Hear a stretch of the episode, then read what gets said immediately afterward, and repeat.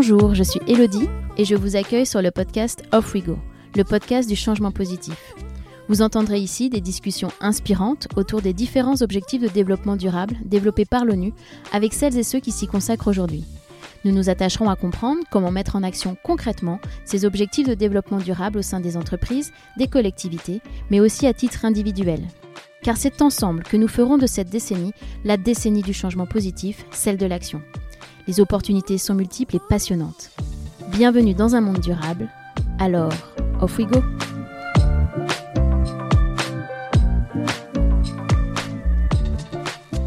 Le plastique a envahi les moindres recoins de nos vies. Il est partout. La production plastique a été multipliée par 20 en 50 ans selon le World Economic Forum. Au cours des dix dernières années, le monde a produit plus de plastique que durant les 100 précédentes. Nous produisons mondialement en moyenne 400 millions de tonnes de plastique par an. Le succès du plastique n'est pas sans raison. Il est pratique, léger et pas cher, et a permis des avancées énormes dans bien des domaines, notamment dans le domaine médical. Le problème, c'est que la moitié du plastique utilisé est à usage unique. La pollution plastique a atteint des proportions alarmantes, avec chaque année au moins 8 millions de tonnes de plastique qui finissent dans les océans, soit 253 kg de plastique par seconde qui finissent en microparticules, avec des conséquences dramatiques sur la faune et la flore, mais aussi sur l'homme.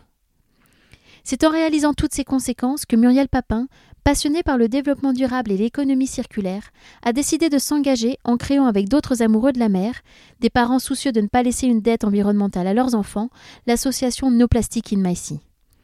L'association a pour objet de lutter contre la pollution plastique et ses conséquences sur l'écosystème marin. Muriel nous expliquera les origines et les conséquences de la pollution plastique, dont certaines que nous ne soupçonnons pas, et elle nous donnera surtout des solutions pour lutter contre ce fléau. Je laisse place à ma conversation avec Muriel Papin. Alors, off we go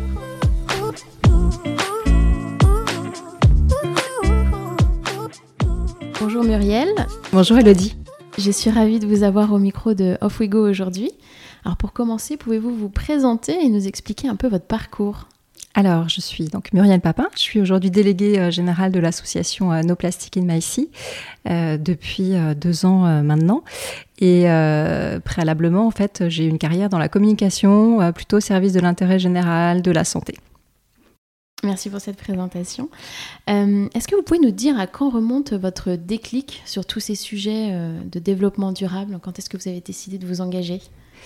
Alors, je pense que c'est, euh, je ne sais pas si le terme déclic c'est le bon terme parce que je pense qu'il y a une espèce de progression. En tout cas, en ce qui me concerne, c'est euh, plutôt une progression. Donc, d'abord un intérêt pour euh, pour la COP, pour les accords de Paris, pour les sujets climatiques, sur pour les sujets environnementaux de, de manière globale. j'ai aussi une, un attrait, une sensibilité à la nature. Mhm. j'ai besoin de nature, j'ai besoin d'être en forêt, j'adore la mer. Donc voilà, il y a plusieurs éléments qui faisaient que j'étais assez sensible à la nature. Et euh, ensuite, il y a eu euh, un ensemble euh, d'éléments qui sont arrivés dans le cadre professionnel et personnel. D'une part, moi, à un moment, je, travaillais à l'Institut national du cancer, donc on travaillait sur des sujets de santé, de prévention euh, d'une maladie très grave, hein, la pathologie euh, la plus répandue en France, et on voyait émerger euh, des préoccupations sur en fait les causes environnementales mhm. des cancers que la science avait beaucoup de mal à comprendre et à analyser, parce qu'en fait, c'est des causes multifactorielles.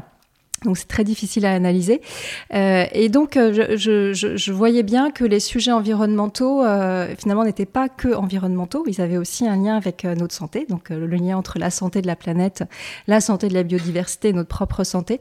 voilà, donc ça c'est un cadre professionnel qui m'a amené de plus en plus à réfléchir aux sujets environnementaux et aux facteurs de risque finalement mhm. environnementaux. Et puis et puis après, j'ai été confrontée à un certain nombre de documentaires en fait sur euh, la pollution plastique euh, en mhm. mer. Il se trouve que c'est un univers que j'aime beaucoup parce que, euh, voilà, parce que comme beaucoup de, gens, je trouve que la mer est un milieu particulièrement agréable, qui permet l'évasion, qui permet de rêver, qui permet de faire un nombre incalculable de sports nautiques. Donc c'est vraiment un lieu de, plaisir. C'est un lieu aussi qui est important pour, pour la vie. Et c'est vrai que d'être confronté à ces images de pollution plastique dans la mer. C'était à un moment, là, j'ai vraiment ressenti euh, notre lien d'être humain avec euh, avec le vivant et avec euh, les éléments naturels. C'est-à-dire que j'avais l'impression que c'était presque une atteinte qu'on me faisait à moi, en mhm. fait, de voir cette mer se dégrader. Voilà. Donc, du coup, de fil en aiguille, j'en ai parlé avec des amis qui avaient aussi ce même sentiment. On s'est dit, mais c'est pas possible. on va pas s'en sortir. On avait vraiment l'impression que ce qui existait pour résoudre le problème était insuffisant parce qu'on voyait beaucoup de ramassage. Et euh, sur les plages. Voilà, de ramassage sur les plages, de, d'opérations, évidemment le, recyclage et le tri euh, qui était mhm. préconisé et qui est indispensable. Mais on se disait, il y a quand même un problème de volume. On a eu cette intuition-là. Mhm. Et euh, à partir de cette intuition, on s'est dit, on a regardé un peu ce qui existait au niveau associatif et on s'est dit, bon, finalement, il y a un peu euh, un vide sur euh, une position qui serait plus sur euh, il faut vraiment créer, enfin, adresser le problème à la source et s'interroger sur la surproduction et la surconsommation de plastique. Donc, de fil en aiguille, on a décidé de créer une association de, au début qui a démarré avec des, des comptes sur les réseaux sociaux et puis qui s'est transformé en un événement qui s'appelle le No Plastic Challenge qui invite à s'interroger sur sa consommation et donc finalement sur euh, bah, les, biens de consommation qu'on nous propose mhm. et euh, leur, suremballage. Donc voilà un peu sur euh, l'historique de départ et comment ce, déclic a été finalement très progressif et a donné lieu au début à, une initiative un peu hasardeuse. Hein. On ne savait pas trop tout ça. Mais ça s'est concrétisé donc avec l'association No Plastic in My Sea. Est-ce que vous pouvez nous en parler un petit peu plus en détail? Oui, alors euh, l'association donc elle, euh, elle, a été créée donc au début je, vous disais c'était juste des comptes sur les réseaux sociaux puis finalement on a décidé de déposer euh, des statuts. ça a été une aventure complètement bénévole au début et, et, pendant longtemps. et puis finalement en fait elle a été on a lancé notre première opération qui s'appelle le No Plastic Challenge qui est un appel à s'interroger sur sa consommation de plastique et à la réduire. Mhm. Et on l'a lancé en 2018 à un moment où euh, le sujet émergeait complètement. Et c'est là où en fait euh, on se rend compte que tout est lié et, euh, nos simples choix personnels finalement ont des interactions avec une dynamique internationale. Et à ce moment-là, en fait, la Chine a souhaité arrêter d'importer les déchets plastiques euh, du monde entier, notamment mhm. des pays occidentaux. Euh, et donc finalement, cet exutoire pour les déchets plastiques européens, occidentaux, s'est fermé. Et du coup, tous les pays occidentaux ont eu un problème avec le plastique euh, parce que, en, fait, euh, notre capacité euh, de recyclage est insuffisante. Mhm. voilà, donc on a découvert ça collectivement à un moment où, bah, vu le volume qui était envoyé en Chine, bah, ça posait vraiment un problème aux filières de recyclage en France. Donc on s'est retrouvé avec un gros problème de déchets plastiques plus au même moment des images qui ont circulé de plus en plus sur euh, des, euh, des, plongeurs à Bali qui euh, plongeaient dans une mer de plastique, etc. Donc vraiment, il y a eu un, un, moment très très crucial en termes de prise de conscience. Et il se trouve que bon, on avait eu cette intuition un petit peu avant et que on s'est créé vraiment dans ce mouvement-là. Et que du coup, notre première opération, No Plastic Challenge, a trouvé ben, pas mal d'écho et d'une opération qui était au début très virale, très grand public, euh, on a décidé bah, finalement voilà, de la structurer, euh, d'en faire quelque chose qui s'adresse à davantage de public et qui ne s'adresse pas uniquement aux consommateurs, qui viennent aussi euh, challenger les entreprises qui mettent sur le marché du plastique, qui viennent aussi les aider. C'est-à-dire il ne s'agit pas seulement de faire du name and shame ou de challenger, mais aussi de réfléchir à ce qu'on peut proposer comme alternative. voilà, donc l'association s'est structurée petit à petit comme vous le savez, les, objectifs de développement euh, durable sont le fil rouge du, podcast. Est-ce que vous pouvez euh, nous dire à quels objectifs de développement durable No Plastic in My Sea participent? No Plastic in My très clairement, euh, sa, première, en tout cas, ambition, c'était de répondre à l'objectif de développement durable 14, hein, qui concerne la vie aquatique, la protection de la vie aquatique. C'était la motivation de départ. Et puis, euh, petit à petit, bah, l'association en se développant, en se développant, pardon, euh, du coup, a acquis une expertise sur toutes les dimensions de la pollution plastique et tous ses impacts. Et on se rend compte que c'est beaucoup plus large que ça. Euh, il y a des impacts finalement sur euh, tous les milieux, mhm. euh, sur l'ensemble de la biodiversité et également des impacts sur notre santé. Donc ça veut dire qu'au-delà de l'objectif 14, bah, la vie terrestre, euh, et aussi, euh, donc, un objectif de développement durable, hein, la préservation de, la vie terrestre et de la biodiversité. Ben, très clairement, euh, on y répond avec le travail qu'on fait à, l'association. il y a aussi une partie qui est ben, l'eau propre et l'assainissement, parce qu'on sait aujourd'hui, la, la pollution plastique a de multiples formes, y compris des formes microplastiques et nanoplastiques qui se retrouvent même dans l'eau, mhm. euh, qui fait que du coup, euh, bah, à chaque fois qu'on s'hydrate, euh, on boit un petit peu de microplastique, très peu, mais un petit peu. Mhm.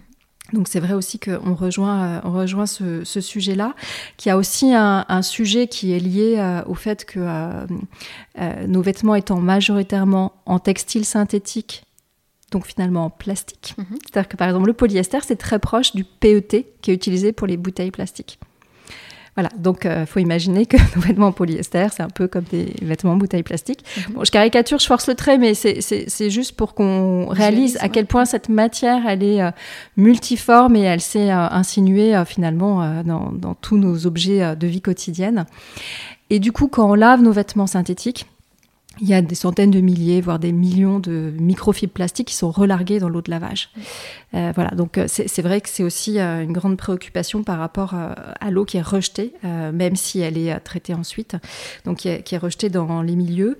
donc on répond aussi à cet objectif 6 hein, sur, sur l'eau. Et puis il y a l'objectif 3 sur la santé. Mm-hmm parce que euh, le plastique étant euh, omniprésent euh, dans nos vies, dans ses formes micro et nano, du coup, bah, on en respire, on en ingère, et donc il y a aussi de plus en plus de questionnements sur l'impact sanitaire de la pollution plastique et de la présence de, de plastique sous toutes ses formes dans nos vies, avec aussi quelque chose qu'on ne sait pas forcément, mais il y a des additifs dans le plastique notamment des, additifs chimiques qui peuvent être pour certains euh, des euh, perturbateurs endocriniens. Mhm. Voilà, donc euh, il y a aussi de plus en plus des enjeux sanitaires. voilà, après, il y, a, une grande question aussi que nous, on, a essayé de traiter, on va continuer à traiter autour de la consommation et de la production responsable. Ça, c'est très clair, parce que, évidemment, c'est un, mode de, production et de consommation qui s'est développé depuis une cinquantaine d'années et qui fait complètement partie de notre quotidien. voilà, le, plastique, comme il prend toutes les formes, qu'il est très pratique à travailler, qu'il est pas cher, il est partout. Et euh, du coup, euh, c'est vraiment un questionnement euh, de systèmes de production, de modes de production et de types de produits qui sont dans nos rayons depuis des dizaines d'années. Mmh. Voilà, donc c'est un gros challenge et ça va prendre du temps. C'est absolument certain, puisque ça a mis du temps à s'installer, à se développer. Il va falloir du temps pour repenser tout ça. Mmh. Donc on, travaille aussi sur euh, cet objectif. Et après, alors ce qui est intéressant, euh, bon, il y a certainement des liens avec d'autres objectifs de développement durable, mais ce qui est, intéressant et ce qui est complexe, et c'est ça aussi euh, l'intérêt de cette grille des objectifs de développement durable, c'est que parfois ils s'opposent. et le plastique, il a aussi des vertus. Euh, voilà, le, plastique a des vertus, par exemple, pour euh, réduire euh, le gaspillage alimentaire. Mhm. Alors, on peut trouver d'autres solutions, mais ça fait partie des arguments de l'industrie plastique, hein. c'est-à-dire mhm. que le plastique permet de réduire le gaspillage alimentaire, l'emballage de manière globale. Et par ailleurs, le plastique est léger. Donc, il a un impact carbone mhm. plus léger que, enfin moins important que d'autres matériaux plus lourds dans le cadre de transport. Donc, voilà, l'importance par rapport euh, à cette grille des objectifs de développement durable, c'est de voir euh, ce qu'on peut optimiser euh, sans détériorer d'autres objectifs. Donc c'est toute la complexité de l'exercice. C'est ça, exactement. Et afin, vous avez commencé un petit peu à en parler, mais afin qu'on se rende compte un peu de l'ampleur du, phénomène, pouvez-vous nous faire un petit état des lieux de la pollution plastique en France et peut-être dans le monde aussi? Alors la pollution plastique, euh, bon, ce qu'on sait, c'est que euh, on déverse dans le monde à peu près 8 euh, millions de tonnes de plastique par an, que c'est un peu différencié selon les zones du monde. Par exemple, ce qu'on sait moins, c'est parce qu'on pense d'abord à la pollution plastique liée aux déchets qu'on voit, et donc est majoritaire dans des pays, notamment en voie de développement, qui n'ont pas toujours les infrastructures de tri et de recyclage adaptées. Mhm. Donc ce qu'on voit beaucoup dans ces pays-là, c'est des déchets qu'on appelle macro-déchets visibles. Euh, donc ça, euh, c'est une part euh, importante et qui va passer souvent par les fleuves. Et on dit qu'il y a neuf fleuves dans le monde qui font 80% de la pollution plastique, donc ils sont beaucoup en Asie et beaucoup en Afrique du Nord notamment. Donc ça, c'est pour, cette pollution visible. Ce qu'on sait moins, c'est qu'il il y a toute cette pollution qui est liée aux microplastiques, mmh. qui sont ce qu'on appelle la pollution microplastique primaire, mhm. euh, qui n'est pas due à la détérioration des déchets plastiques, qui eux-mêmes vont créer des microplastiques, qui est liée en fait à de l'usure. Donc ça va être l'usure de nos vêtements quand on les lave, ça va être l'usure des pneus.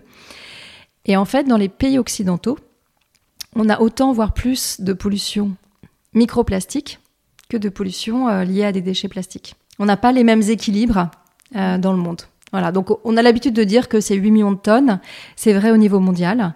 Euh, selon les zones, c'est pas le même type de pollution. Mhm. C'est beaucoup plus une pollution microplastique dans les pays occidentaux et c'est beaucoup plus une pollution euh, de macro-déchets euh, dans les pays en voie de développement. D'accord.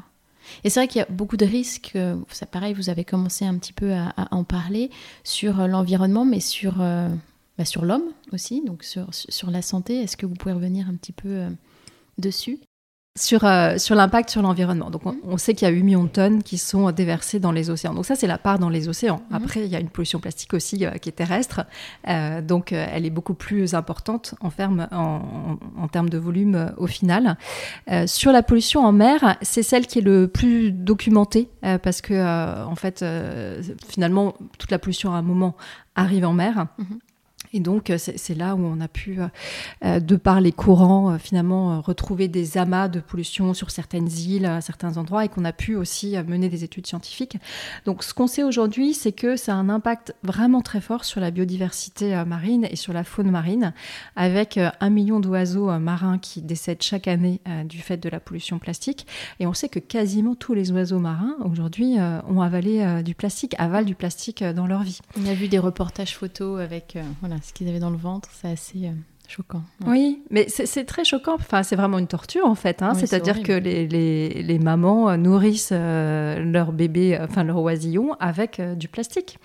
Et donc, euh, ils sont confrontés euh, à ce type d'aliment qui les fait souffrir, euh, qui les nourrit pas, euh, voilà, dès, dès, leur, dès leur naissance. Donc, c'est vrai que sur les oiseaux marins, c'est particulièrement catastrophique. Et après, on sait qu'il y a à peu près 100 000 mammifères marins qui décèdent chaque année du fait de la pollution plastique. Et là aussi, c'est souvent lié au fait que des baleines ou des tortues vont confondre le plastique avec, avec des méduses ou vont simplement voilà, les ingérer. Et du coup, ça va créer des occlusions intestinales, de grandes douleurs associée, euh, une, euh, un sentiment de satiété à tort et euh, voilà, ils vont décéder de, plusieurs causes. donc l'impact vraiment sur, sur la faune marine est énorme. Bon, après, il y a aussi la pollution plastique qui est liée, on en parle moins, aux filets de pêche, parce que les mmh. filets de pêche, il y a beaucoup de filets qui se perdent. Mmh et euh, du coup qui vont entraver les animaux, euh, qui vont à un moment euh, se détériorer aussi en microplastique. Donc c'est une pollution aussi qui est importante, qui est une pollution professionnelle qu'on connaît moins. voilà, donc l'impact sur la mer, il est absolument énorme. Après, on peut avoir aussi un, impact sur la faune et la flore enfin, dans les milieux terrestres. Là, on commence à dénoncer par exemple l'usage de paillage euh, le paillage est en plastique hein, dans l'agriculture, dans le jardinage, parce que de la même manière, ça va à un moment se dégrader en microplastiques mhm. qui vont euh, rejoindre la terre. Donc, ce qu'on sait aujourd'hui, c'est que tous les milieux sont souillés par le plastique, d'une manière ou d'une autre. Donc ça va être évidemment l'océan, ça c'est ce qu'on sait tous depuis plusieurs années, mais c'est aussi euh, euh, les milieux aquatiques, puisque euh, les microplastiques vont jusque dans les sources d'eau, c'est aussi l'air qu'on respire, et que finalement on en inhale et on en avale de manière assez conséquente à notre insu à peu mhm. près 5 grammes par semaine, selon euh, une étude euh, qui est sortie il y a deux ans. Et euh, ce qui fait à peu près, pour voilà, illustrer le propos, une carte bancaire. Donc c'est voilà une carte bancaire euh, qu'on inhale ou, on avale sans trop savoir au niveau euh, scientifique, hein, sans qu'on sache trop ce que ça peut, euh, ce que ça peut produire. Et alors comment ça se fait? Bah, C'est parce que le plastique est partout, donc on en a chez nous dans notre environnement parce que il y a beaucoup de tissus qui sont des tissus synthétiques qui relarguent dans l'air des petites fibres de plastique. on en a dans nos vêtements. on peut être confronté au plastique dans notre alimentation puisque euh, par exemple les produits euh, emballés dans du plastique, l'emballage peut relarguer du plastique dans les aliments, donc ça peut être vrai sur euh, l'eau embouteillée, mais ça peut être vrai aussi sur les produits préparés dans des barquettes en plastique, notamment si on les chauffe au micro-ondes, donc ça c'est vraiment quelque chose qu'il faut éviter. voilà, donc il y, a cette utilisation courante de, de produits de consommation, et puis après il y a le fait que le plastique est aussi dans la chaîne alimentaire, puisque les poissons, les crustacés en ingèrent, et que donc en en mangeant, on peut aussi euh, ingérer euh, du plastique. Euh, voilà, donc tout ça cumulé fait qu'on arrive à ces 5 grammes de plastique par semaine. Il y a une étude plus récente qui montre qu'on en a retrouvé dans le placenta humain. Parce que c'est vrai que les interrogations qu'on a aujourd'hui, c'est voilà jusqu'où ça s'infiltre dans notre corps? Est-ce que ça, ça, ça passe la barrière de certains organes et, euh, et, finalement comme il y a aussi des additifs chimiques dans le plastique, qu'est-ce que ça peut produire euh, potentiellement comme pathologie? Mhm. Donc euh, là-dessus, l'OMS a appelé un, un principe de précaution en disant que on savait pas trop ce que ça pouvait produire, mais que voilà, c'était certainement mieux de réduire l'exposition humaine au plastique. Donc c'est vrai que on en est qu'au début de ce qu'on sait sur les impacts du plastique sur la santé humaine qui est le plus documenté, c'est euh, le risque au niveau des perturbateurs endocriniens. Mhm. Puisque, et d'ailleurs, certains ont été interdits, puisqu'ils font partie, notamment euh, le bisphénol, mhm. des euh, additifs qui, étaient, bah, qui étaient présents dans les plastiques. Ce qu'il faut savoir, parce que c'est quand même intéressant, c'est que l'industrie de la plasturgie s'est vraiment battue contre l'interdiction du bisphénol A dans les produits plastiques. Euh, mais alors qu'il y a vraiment des, études qui montrent le, les dangers du bisphénol sur euh, le système hormonal. Euh, bah voilà, ils ont fait leur travail de lobbying, hein. mhm. mais c'est vrai que c'est assez désespérant de voir qu'on a encore des industries qui se battent contre la santé des gens. Mhm. Et c'est vrai que le problème semble énorme. Alors comment le traiter à la source et quelles sont les solutions possibles? Alors, le problème est énorme, il est complexe. Euh, il est, euh, c'est vrai qu'il est présent euh, dans les médias depuis 2-3 ans, mais il n'y a pas du tout le même niveau de prise de conscience quand même que sur le réchauffement climatique, hein, qui est le problème environnemental majeur sur lequel il y a des actions depuis un certain nombre d'années. Et d'ailleurs, euh, il y a un questionnement en cours euh, et des travaux pour envisager un traité international euh, sur la pollution plastique. Mhm.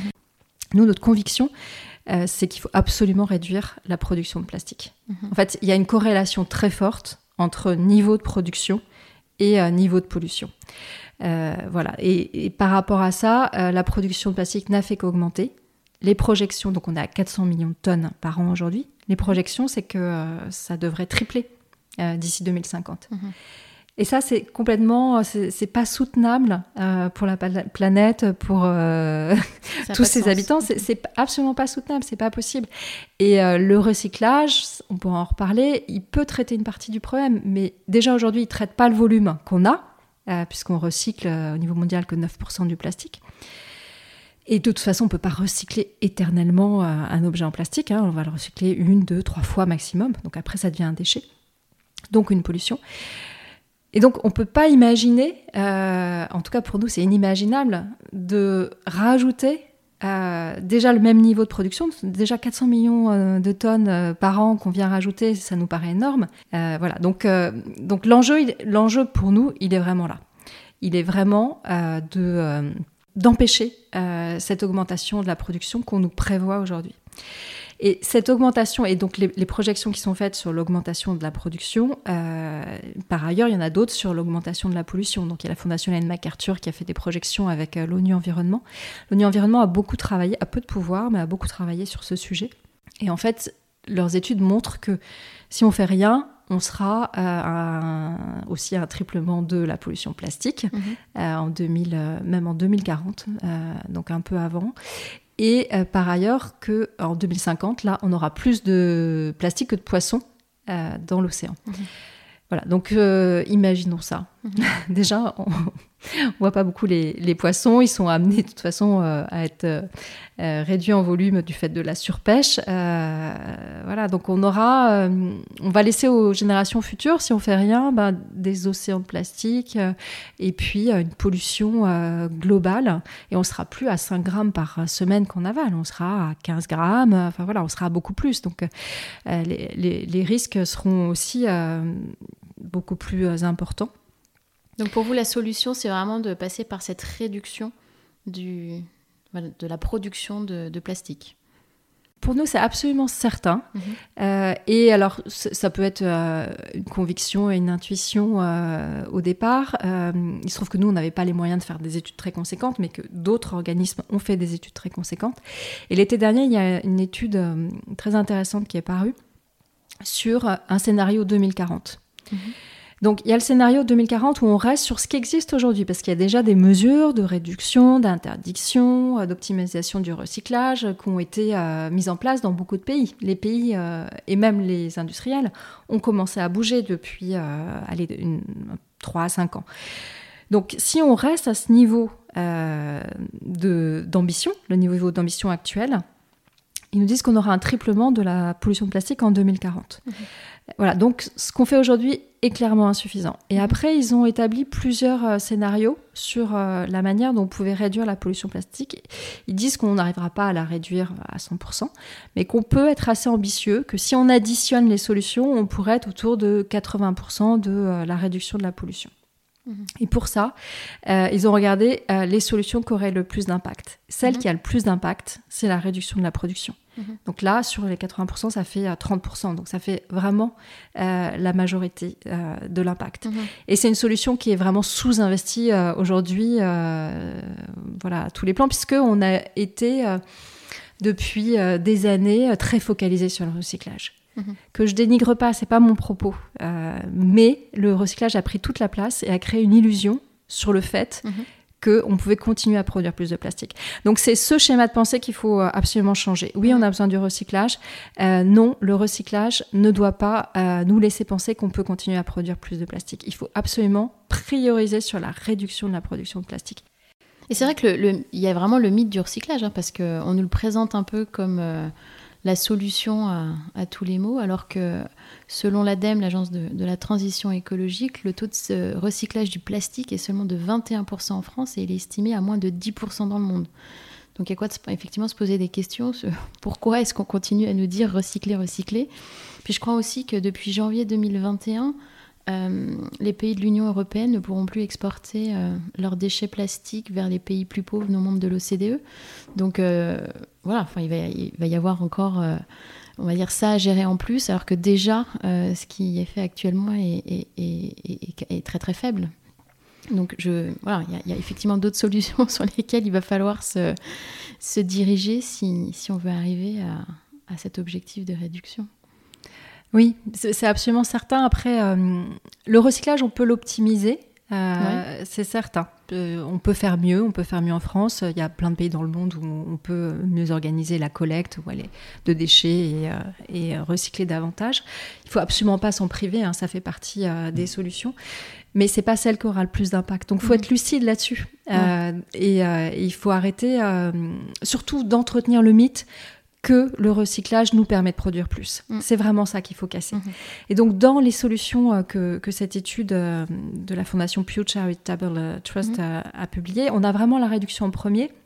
Après, on a des solutions qui sont aussi autour de la substitution, c'est-à-dire je, je, vais remplacer le plastique par un autre matériau, donc en faisant attention au fait de choisir un matériau qui a un impact environnemental moindre. Mm-hmm. Donc c'est aussi une piste. Donc là, on voit aujourd'hui des industriels qui vont aller plus vers du papier carton, par exemple, ou du verre, mais utilisé dans des circuits assez courts, parce que le verre est plus lourd, donc il a un impact euh, carbone, euh, une empreinte carbone euh, supérieure. voilà, donc il y a ce type de, de piste aussi, la substitution en termes de matériaux. dans la réduction, il y a évidemment le réemploi, c'est-à-dire de sortir aussi, et ça c'est un gros problème dans la pollution plastique, plastique, c'est le fait que comme c'est un matériau très, très peu cher, le plastique. Du coup, on a généré plein d'objets d'emballage à usage unique. Mhm. Et on a créé aussi euh, des modes de consommation euh, avec euh, aussi un confort de vie, c'est-à-dire que de pouvoir finalement aller à la cafétéria sans son mug et savoir qu'on va avoir un gobelet, de, savoir qu'on peut acheter une bouteille d'eau dans la rue, de savoir que on peut aussi prendre des plats à emporter et jeter l'emballage après. Bah, ça, crée des habitudes ou se faire livrer à domicile, ça crée des habitudes et du confort de vie. Mais c'est absolument certain que l'usage unique, euh, c'est dans les produits qu'il faut, plastique qu'il faut réduire, ce sont euh, les produits euh, prioritaires. Et d'ailleurs, ils commencent, ils commencent à être interdits. voilà, donc il y, a un gros enjeu aussi sur le réemploi. Qu'est-ce mhm. qu'on met en place pour développer le réemploi des emballages et même des produits pour qu'ils durent le plus longtemps possible?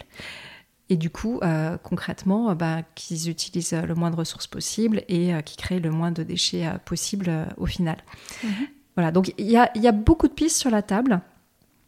Il faut les prioriser. La première, c'est clairement la réduction et le réemploi. C'est celle qui aura le plus d'impact. Et ça veut dire qu'il faut investir aussi sur ces pistes. Mhm.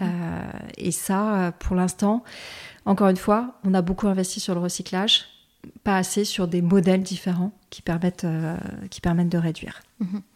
Est-ce qu'il n'y a pas aussi de fausses bonnes solutions?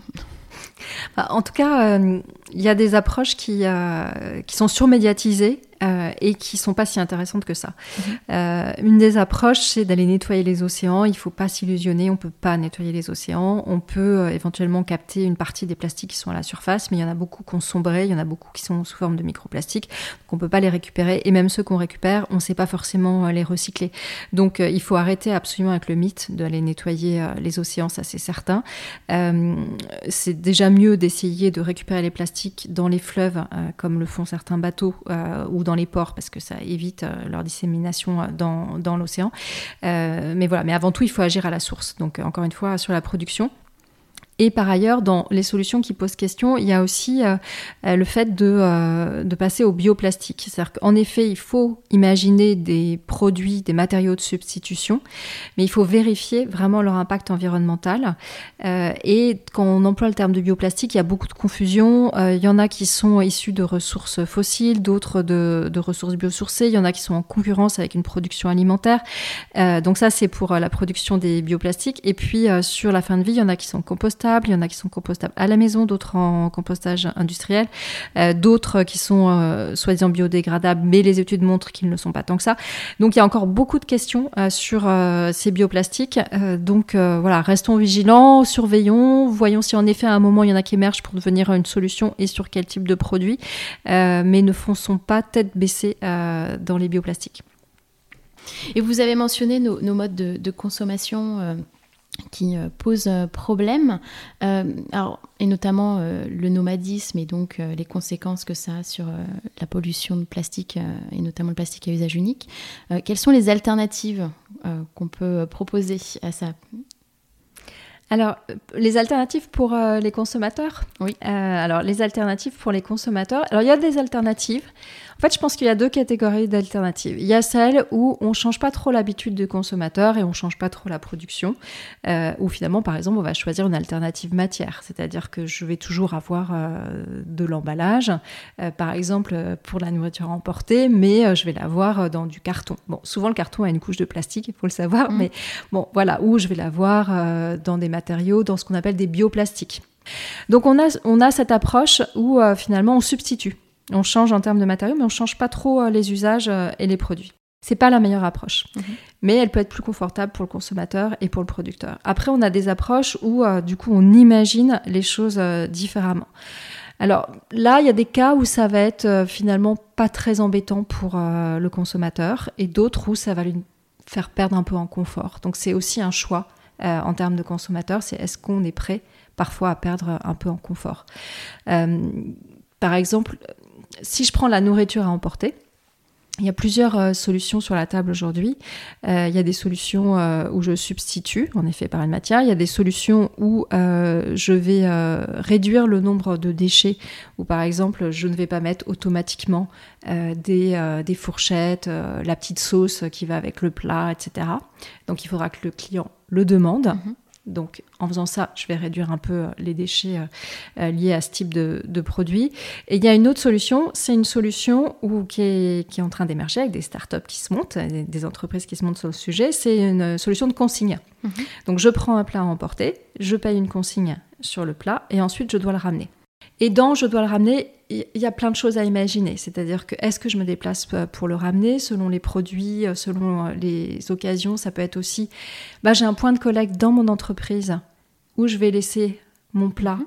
et je vais être remboursée parce que tout ça est sur un système digital, j'ai une appli, euh, etc. Donc il y, a plein de choses qui émergent sur le sujet, euh, avec du coup là un autre modèle, un modèle où on revient à un système de consignes modernisé avec du digital et avec euh, du coup des entreprises qui, se créent pour, euh, pour collecter les produits, les laver, offrir le service digital qui permet de suivre et, de payer la consigne.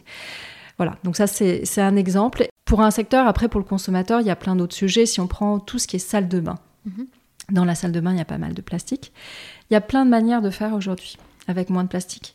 Euh, il y a tous les produits solides. Ça, c'est énormément développé. Euh, on a une offre pléthorique de savons, de shampoings solides, qui, euh, voilà, dont les formules sont souvent avec moins d'ingrédients, plus naturels et qui sont finalement assez économiques parce que c'est des produits qui durent très longtemps. On en achète beaucoup moins souvent dans l'année qu'un gel douche ou un shampoing.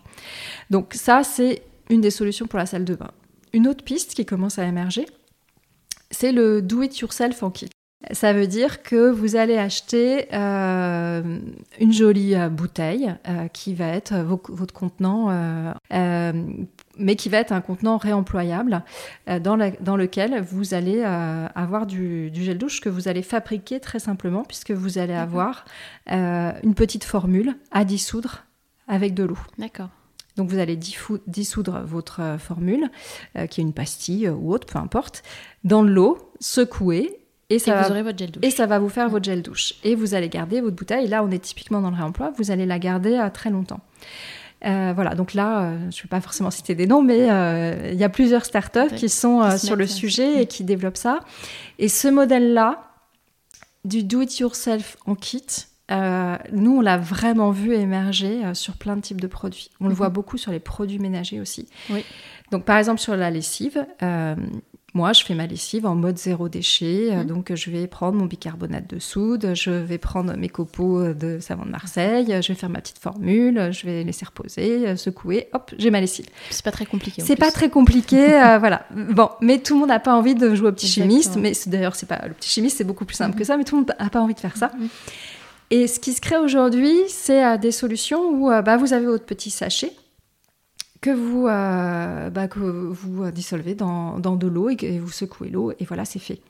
Voilà, il y a moins de plastique il y a moins d'impact du coup. Oui, euh, parce que du coup, votre bouteille, bah, vous allez la réutiliser plein de fois. Euh, donc, vous avez juste en déchet le petit sachet qui va vous faire, selon les cas, un ou trois litres de, de, lessive ou de produits ménagers, parce que ça marche aussi pour des produits ménagers. Donc ça, par exemple, c'est vrai que quand on a fait une école de commerce ou autre, on a été euh, biberonné au modèle Procter Gamble et au modèle des lessiviers. Bah, le modèle classique, euh, finalement, de la lessive, euh, il est en train de changer. Bien sûr. voilà, ce qui nous donne de l'espoir, c'est qu'on voit sur des produits de, grande consommation et les produits de grande consommation sont généralement emballés et 40% du plastique qu'on utilise, c'est pour de l'emballage. Mhm. Donc c'est important que ces produits-là changent. Et ce qu'on voit, c'est euh, bah, finalement euh, de plus en plus de disruption sur des, des produits euh, de grande consommation suremballés aujourd'hui. Bien sûr. On parle des entreprises, donc il y a les startups qui commencent de zéro et qui créent de, nouvelles, enfin, de nouveaux modèles économiques. Donc ça, c'est une chose. Mais c'est vrai que il y a toutes les entreprises qui sont déjà en place. Comment on peut les aider à, à se transformer et, et un peu à les pousser à revoir leur offre. Je et les accompagner dans, ce, dans ce process parce que c'est vrai que c'est pas forcément euh, non non bien sûr sûr euh, c'est pas du tout évident. Euh, je, pense que globalement là il y a un grand mouvement de d'évolution hein, de, des entreprises sur sur le sujet du plastique parce qu'elles sont forcées au vu du contexte hein. il y a quand même certains d'ailleurs parlent de plastic bashing ce qui est complètement exagéré à mon sens mais mm. en tout cas il y a une prise de conscience il y a une préoccupation des consommateurs et euh, il y a plusieurs types d'entreprises. Il y a les entreprises de la plasturgie et de la pétrochimie. Alors là, euh, on ne peut pas dire qu'elles font rien, Mais ça dépend du type d'entreprise. On a celles qui vraiment là investissent dans ce qu'ils appellent l'économie circulaire des plastiques, c'est-à-dire des, plastiques qu'on pourra davantage recycler mhm. et aussi sur le fait d'incorporer davantage de plastique recyclé dans ce qu'ils proposent en termes de produits. Il faut savoir qu'aujourd'hui, en fait, il y a moins de 10% des produits mis sur le marché qui contiennent du plastique euh, recyclé. À 90%, on est sur du plastique vierge. Mhm. Donc on a aussi beaucoup de progrès à faire de ce côté-là. Donc ça, c'est les zones de progrès sur lesquelles s'oriente euh, globalement euh, la plasturgie. Mais derrière la plasturgie, il y a la pétrochimie. Mhm. Et là, ce qu'il faut avoir en tête, c'est vraiment bah, les, ordres de grandeur et les, forces en puissance. La pétrochimie, ce qu'elle voit dans les 20 ans à venir, c'est qu'elle va perdre en débouchés sur les carburants parce qu'on va passer de plus en plus à l'électrique. Donc le plastique, c'est un débouché euh, à développer pour elle, mhm. pour compenser la perte sur le carburant. Donc voilà, le, schéma stratégique de la pétrochimie, c'est de développer le plastique. Mhm. Et du coup, il y a des sites de production qui sont en projet. Par exemple, il y en a 300 aux États-Unis, il y en a en Arabie Saoudite, il y en a au nord de la Russie, il y en a partout. Mhm. Donc on a ce, schéma-là. Et c'est vrai que lutter contre ce pouvoir-là et cette stratégie-là, c'est très compliqué mhm. parce que c'est des forces en présence mhm. extrêmement euh, puissantes. Mhm. Bon, mais il faut l'avoir en tête. Parce que du coup, il faut aussi que euh, finalement le mouvement soit un mouvement des consommateurs, mais aussi de toutes les entreprises qui commandent et utilisent du plastique aujourd'hui. C'est-à-dire que si euh, on tarit la demande, tout cas on la réduit, ou on évite à minima qu'elle augmente, euh, on va pouvoir contrer ce mouvement-là. Hmm. C'est un vrai levier pour... Euh, bah, J'aimerais bien que ce soit un hmm. levier, mais c'est vrai que euh, ce qu'on a en face, c'est énorme. Hmm. Et est-ce que le cadre législatif peut aussi aider? Est-ce que vous trouvez qu'il est, il est suffisant? Bah, il est absolument nul sur réduire la production de plastique. Il n'y a rien sur le sujet. Ouais. Il n'y a pas la loi anti-gaspillage qui a été euh, oui, promulguée mais, récemment mais bien sûr, si, si. Non, mais ce que je veux dire, c'est que euh, euh, oui, il y a un, cadre réglementaire qui existe, il y a des interdictions, mais en fait, l'industrie de la pétrochimie, si le plastique se réduit quelque part, elle va le développer ailleurs. Mhm. C'est-à-dire tant qu'on n'a pas, et ça c'est très compliqué à obtenir parce qu'on est dans une économie libérale et c'est rare qu'on ait du coup des cadres réglementaires, même au niveau international, qui appellent à limiter. Mais finalement, ce qu'on a sur le climat, où on a des objectifs de réduction, il faudrait qu'on l'ait sur euh, la pollution plastique. Donc c'est pour ça qu'un traité international euh, est important, s'il inclut un objectif de réduction de la production. Mhm. Voilà, mais en face de nous, on a, quand on parle des entreprises, on a cette partie-là, les entreprises de la pétrochimie qui veulent développer le marché du plastique. À côté de ça, donc, on a tous les utilisateurs euh, de plastique. Euh, enfin, on a les fabricants de, plastique qui, bon, si je prends les, fabricants de plastique euh, en France, là, ils sont dans une logique d'augmenter la recyclabilité, l'incorporation de, plastique recyclé. Ils sont très aidés par la France avec le plan de relance pour ça, faut quand même aussi le savoir. voilà, mais ça, du coup, c'est quand même une piste d'amélioration. À côté de ça, euh, bah, tous les metteurs de marché euh, tous les euh, sur le marché de plastique qui utilisent du plastique dans leur emballage, ils sont quand même dans une logique aujourd'hui d'augmenter la part de plastique recyclé, d'avoir des plastiques davantage recyclables, de plus avoir de multicouches qu'on ne sait pas recycler dans les emballages, de réduire le plastique. Enfin voilà, il y a quand même une réflexion importante sur l'emballage et c'est très bien. et puis euh, il y a ceux qui envisagent des autres modèles. On en a parlé sur les startups où mhm. euh, finalement on se dit euh, bah, je repense complètement le, service, le couple produit-emballage. Je, je, livre quelque chose à domicile qui passe dans la boîte aux lettres parce que L'enjeu de la livraison aussi, c'est d'éviter qu'on ait des allers-retours qui servent à rien, donc que ça passe dans la boîte aux lettres. Donc j'ai des systèmes de recharge qui aident le do-it-yourself à domicile, qui passent dans la boîte aux lettres, et les gens utilisent l'eau du robinet pour faire leurs produits. Voilà, on a aussi ces entreprises-là. Et c'est important qu'elles se développent. On a évidemment le vrac, j'en ai pas parlé, mais euh, le vrac se développe beaucoup en France, on est très précurseur. Mhm. Donc ça, c'est aussi euh, euh, important parce que ça change aussi la norme sociale, notre rapport aux produits, notre rapport à ce qu'on attend en allant faire nos courses. Ce qui demande un peu d'organisation, hein, ça rejoint notre sujet sur l'impact sur le consommateur. Parfois, ça lui enlève un peu de liberté, ça l'oblige à s'organiser un peu plus. Euh, dans ces démarches de course. Mm. Euh, c'est pas grand chose non plus. Euh, et ça, a un impact démultiplié, ça a un impact très important. Mm. Donc c'est important d'aller vers ça. le vrac, c'est extrêmement important. Et si on doit faire un choix en tant que consommateur sur ce qu'on peut réduire en premier, c'est vraiment pour tous ceux qui consomment de l'eau en bouteille, d'aller voir le site du ministère de la Santé pour se renseigner, pour voir la qualité de l'eau près de chez soi, puisque le site du ministère de la Santé donne l'information commune par commune. Mm. Il faut savoir que euh, les deux tiers de l'eau du robinet, c'est de l'eau qui, qui, provient de nappes profondes euh, ou de sources, donc qui est vraiment de très haute qualité. Quand elle vient d'eau de captage, elle est traitée. Euh, c'est l'aliment en France le plus contrôlé, l'eau du robinet.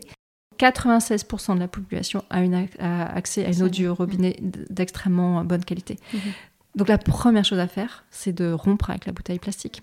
Alors, vous avez parlé euh, du No Plastic Challenge euh, au tout début. Euh, est-ce que vous pouvez nous, dire quand bah, sera le prochain et, et comment voilà, il va s'organiser? Alors, euh, on va lancer en effet la quatrième édition euh, du No Plastic Challenge qui va démarrer euh, le 25 mai. Donc, on l'a calé cette année du 25 mai au 8 juin. Là, on a déjà 200, 200 opérations de prévues, mais c'est en train de monter et je pense qu'on on va viser au moins les 400. Et ça veut dire que l'opération va avoir lieu dans des écoles, dans des entreprises, dans des clubs de sport, etc. et puis, bah, on sera présent comme d'habitude dans les médias, sur les réseaux sociaux et pendant 15 jours, on abordera un éco-geste en particulier. Mhm. Et à chaque fois, on expliquera pourquoi. C'est-à-dire que si je, je prends, euh, par exemple, euh, le choix de l'eau du robinet, euh, on expliquera pourquoi, on expliquera quelle est la conséquence de la surconsommation d'eau en bouteille plastique, on expliquera comment on peut s'assurer que près de chez soi, on a une eau euh, potable de qualité. Euh, voilà, et donc, et puis, euh, quelles sont les solutions comme sa gourde, des cartes aujourd'hui qui permettent de savoir où sont les fontaines près de chez mhm. soi. Enfin, il y a plein de solutions qui émergent et donc on en parlera à chaque fois. Donc, jour après jour, on abordera comme ça un sujet. et donc, on aura aussi un sujet évidemment sur le vrac, un sujet sur le, shampoing solide, un sujet sur la consigne, qui est vraiment aussi une solution qui est en train d'émerger. Mhm. Voilà, donc on, invite euh, tous les consommateurs euh, à se saisir de cette occasion pour s'interroger sur leur consommation de plastique. On aura aussi un petit questionnaire en ligne où ils pourront aller voir et euh, regarder où ils en sont. Mhm. Et puis choisir finalement bah, ce qu'ils ont envie de réduire, là où ça peut avoir le plus d'impact, là où c'est plus simple pour eux. le principe du challenge aussi, c'est qu'il faut que ce soit viral. Mhm. Donc il faut se challenger soi-même, mais challenger ses contacts. Donc le dire aussi sur les réseaux sociaux, dire qu'on participe au No Plastic Challenge, euh, se montrer avec sa gourde, se montrer avec son sac de vrac, euh, inviter euh, ses contacts à en faire autant et démultiplier du coup ce mouvement de consommation. C'est aussi un soutien à toutes les entreprises qui font ce pari-là, qui proposent des solutions alternatives. L'idée aussi, c'est que elles, elles valorisent leurs solutions à cette occasion-là. Mm-hmm. Et on a aussi donc beaucoup de liens avec euh, toutes les entreprises euh, qu'on va appeler des solutions, pour faire simple, euh, qui proposent des modèles différents. Ouais, c'est très enthousiasmant. Alors l'épisode touche bientôt à sa fin, mais avant de conclure, je voudrais vous poser mes petites questions rituelles. Alors, qu'est-ce qui vous a inspiré récemment? Alors ça peut être un livre, une personne, un documentaire il y a plein de choses qui m'ont euh, inspiré euh, récemment. Euh, j'ai vu un film, un documentaire qui s'appelle The Ground sur l'importance mhm. du sol mhm. et de la qualité des sols qui ont été beaucoup détériorés avec l'usage de, pesticides et de produits chimiques. Mhm. voilà, donc je le conseille. il, est, il est passionnant sur toute la vie qu'il y a dans le sol et tout ce que une approche différente et un plus grand respect des sols peut nous permettre de faire. j'ai lu aussi un un numéro de Philosophie Magazine sur euh, comment penser d'un point de vue éthique euh, les questions euh, mhm. climatiques, qui était absolument passionnant, mais que j'aurais du mal à restituer tellement c'était un niveau de pensée élaboré. Mais en tout cas, c'était très intéressant, notamment sur euh, voilà notre, le rapport de l'homme euh, à son environnement et euh, du coup les schémas de pensée anthropocentrés ou davantage centrés sur sur l'homme en symbiose avec l'ensemble de la biodiversité. Voilà, par exemple. que diriez-vous à ceux qui hésitent à, se lancer, à s'engager dans cette démarche? Un conseil par où commencer? Sur la réduction du plastique? En tout cas, je pense que ce qui peut avoir le plus d'impact et, ce qui peut être fait euh, de manière euh, assez facile, c'est si on consomme des bouteilles en plastique, d'arrêter, mhm. en vérifiant que la qualité de l'eau du robinet près de chez soi répond aux critères, et c'est le cas pour 96% de la population. Et puis, euh, si jamais ça a un goût de chlore, parce que parfois c'est un frein, il suffit de la laisser 30 minutes au réfrigérateur. On peut aussi euh, bah, utiliser une carafe filtrante. Enfin, il y a plein de solutions. Donc vraiment, euh, ça c'est un peu la première chose que je recommande de faire. du coup aussi d'avoir une gourde quand on est en déplacement. Hum, je, trouve aussi que vraiment le vrac, c'est pas très compliqué et, c'est une solution. Ça change nos rapports euh, aux produits, donc c'est vraiment intéressant. Donc euh, je, conseillerais d'aller euh, d'aller vers le vrac. Je conseillerais aussi un peu de regarder, de commencer peut-être par regarder ce qu'on a chez soi, dans sa salle de bain, dans sa cuisine, c'est-à-dire individuellement. Ouais, de, de, se dire parce que finalement, c'est un choix individuel. Il faut que chacun voit ce à quoi il est prêt à renoncer. Donc, euh, finalement, est-ce qu'on a besoin de tous ces pots de crème euh, Est-ce que. Euh, enfin, voilà, de, regarder là où il y a beaucoup de plastique, de voir ce qu'on peut, ce qu'on peut réduire. C'est aussi. c'est aussi ben, parfois d'acheter moins emballé et donc euh, d'acheter plutôt des produits frais, ce qui est mieux pour la santé aussi. Donc euh, voilà, ça fait un ensemble vertueux. Euh, c'est, ça demande un peu plus de préparation, mais c'est aussi un plaisir de faire ses plats soi-même. voilà, ça fait quelques pistes déjà pour commencer. Et c'est un super sentiment de satisfaction quand on fait ce genre de choses. Et pour vous, à titre personnel, quel changement positif voudriez-vous apporter dans votre vie pour aller encore plus loin? Alors vous en faites déjà beaucoup, mais est-ce qu'il y a Quelque chose que vous voulez faire de plus Oui, alors je pense que objectivement, euh, là où je suis pas très bonne, c'est sur euh, mon impact numérique. Mhm. Parce qu'on sait aujourd'hui que voilà, le, le numérique participe aussi euh, à notre empreinte carbone euh, et, je, pense que je dois pouvoir ranger beaucoup mieux mes mails, faire plus. Alors, ce que je, là où je suis attentive, c'est que euh, je ne renouvelle pas trop souvent mes devices, ni ordinateur ni téléphone, mais voilà, dans l'usage des mails, etc. Je, pense que je dois pouvoir faire mieux. Mmh. C'est vrai que c'est un vrai sujet. Mmh. Euh, est-ce que vous pouvez nous dire où nos auditeurs peuvent euh, retrouver des informations et suivre euh, l'association No Plastic in My Sea et les informations sur le No Plastic Challenge? Alors, on peut nous retrouver sur Internet, évidemment, avec euh, notre site euh. Euh, ensuite, on est présent sur tous les réseaux sociaux et on est assez actif. Et donc, voilà, on peut nous retrouver sur Instagram, sur, sur Facebook, sur Twitter et sur LinkedIn. Évidemment, c'est des informations un peu différentes. il faut savoir que sur le site, il y a un formulaire d'inscription on peut s'inscrire pour participer au No Plastic Challenge euh, en tant que collectif, c'est-à-dire en tant qu'entreprise, euh, école, club de sport, euh, etc. Après, en tant que particulier, il faut nous suivre sur les réseaux sociaux et puis voilà participer, challenger ses contacts. on espère que on aura des centaines de milliers de participants cette année, donc venez nombreux, rejoignez-nous, faites le challenge, dites-le sur les réseaux sociaux. C'est important que ce soit très visible. C'est important de montrer qu'il y a un mouvement de consommateurs qui souhaitent sortir du tout plastique et euh, voilà d'une société euh, qui nous conduit euh, à l'impasse en termes de, pollution mm. et de création de déchets. Très bien. Il y a un hashtag No Plastic Challenge, je ah oui, il y a un hashtag No Plastic Challenge. Oui, oui. Donc il, faut qu'on s'affiche avec ça. Voilà, il y a un hashtag No Plastic Challenge. Ah, en tout cas, moi je le ferai. Super. Merci Elodie. Merci beaucoup Muriel. À bientôt. À bientôt. Merci d'avoir écouté cet épisode. Vous retrouverez toutes les références dans la barre de description du podcast. N'hésitez pas à le recommander autour de vous et à le partager sur vos réseaux sociaux. Si vous voulez continuer la conversation ou vous tenir informé de l'actualité du podcast, retrouvez-moi sur Off We Go le changement positif sur Instagram et Facebook. Et n'oubliez pas que la meilleure façon de soutenir le podcast est de laisser des étoiles et des commentaires sur les plateformes, et notamment sur Apple Podcast. Je vous retrouve dans 15 jours pour un nouvel épisode, et d'ici là, mobilisons-nous. À très bientôt.